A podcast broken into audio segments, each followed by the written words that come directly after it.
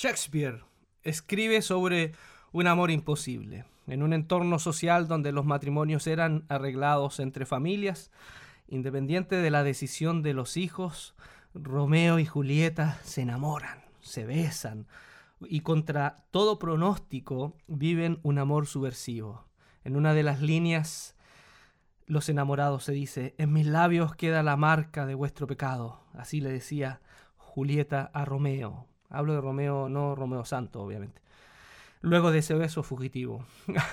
¿Por qué hablo del beso? Del beso. El beso es un gesto desde que el hombre es hombre. Eh, puede significar amistad, incluso un movimiento gnóstico, el movimiento de los gnósticos, que fue un movimiento espiritual a finales del primer siglo, de comienzo del segundo siglo, hablaban del beso de la iluminación, del beso del conocimiento. Otras culturas tienen el beso como un acuerdo, ¿no? Un acuerdo entre pares terminan con un beso. Otras culturas ven el beso como un símbolo, y con nosotros lo vemos, ¿no? Como un símbolo de cariño. Y también está el beso de los enamorados. Para algunos, quizás un beso no es gran cosa. Eh, en alguna de las cartas del Nuevo Testamento habla de saludarse con un beso, un ósculo. Claro, la palabra ósculo, eso puede sonar raro, no es una palabra ya desactualizada, pero está hablando de eh, saludarse con besos, con besos. Tiene que ver con la cercanía, con el encontrarse con ese otro, reconocerlo como un igual, estrechar vínculos. Y obviamente las parejas, los que se aman, se comen a besos. Así como también el padre de la parábola del hijo pródigo fue al encuentro de su hijo y en un gesto de cariño y en un gesto de perdón, de reconciliación, también se come a besos a su hijo. Un beso. Para otros es un signo, una bandera de rendición ante el amor que despliega toda su artillería pesada sin aviso. Para Judas, un beso era una tradición disfrazada de cariño. De hecho, Judas Iscariote queda exento de esta reflexión.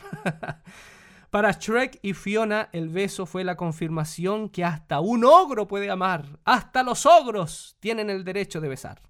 Para muchos, el primer beso fue el término de la infancia y el comienzo de esa montaña rusa donde la alegría y el dolor te esperan a la vuelta de la esquina. Y seguirán gravitando en nuestra mente esos primeros besos, como recuerdo de ese rito de paso cuando supiste de primera fuente a qué se refieren cuando hablan del cielo y sufriste en carne propia el temido infierno. Un beso puede cambiarlo todo. Un beso puede desarmar tu vida. Puede ser una declaración de guerra contra la rutina y también contra los rutinarios. Y así por eso envío un saludo a los que están escuchando, a aquellos que con un violento encuentro de labios comenzaron esa historia vertiginosa y a los que el tiempo les apagó el fuego de aquel primer beso, a los que no se cansan de besar a esa persona amada y a los que desearían por última vez besar a quien ya duerme en esa paz deseada. Un saludo para todos y también, ¿por qué no? Un saludo para Kiss, para todos a quienes, a quienes saben lo valioso que es encontrar ese labio, ese labio de esa persona amada, esa persona especial. Hay quienes dejaron de besar otros que reparten besos sin parar. Cuidado con aquellos. Los hay quienes recuerdan el primer beso y quienes siguen los años con alguien y perdieron la magia de aquellos juveniles besos. Para todos, un saludo especial en esta cápsula.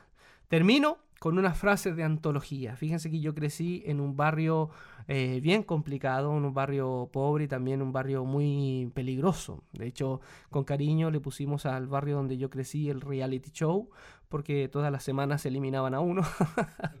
y ahí los fines de semana recuerdo que tocaban una fiesta en un club deportivo, el famoso Atlético Independiente, y cantaban siempre una canción de los Vikings 5. Fue la, primera canción en donde yo vi la cumbia y Dios conectados de una manera bien interesante. Y termino con una frase de antología extraída de estos grandes filósofos de la cumbia, los Vikings 5, que dice, tus besos son toda mi vida, tus besos son mi mundo entero, tus besos son son como caramelos, me hacen llegar al cielo, me hacen hablar con Dios. Ahora ya saben, si quieren hablar con Dios, aparte de rezar, tomen a esa persona amada y pónganse a besar.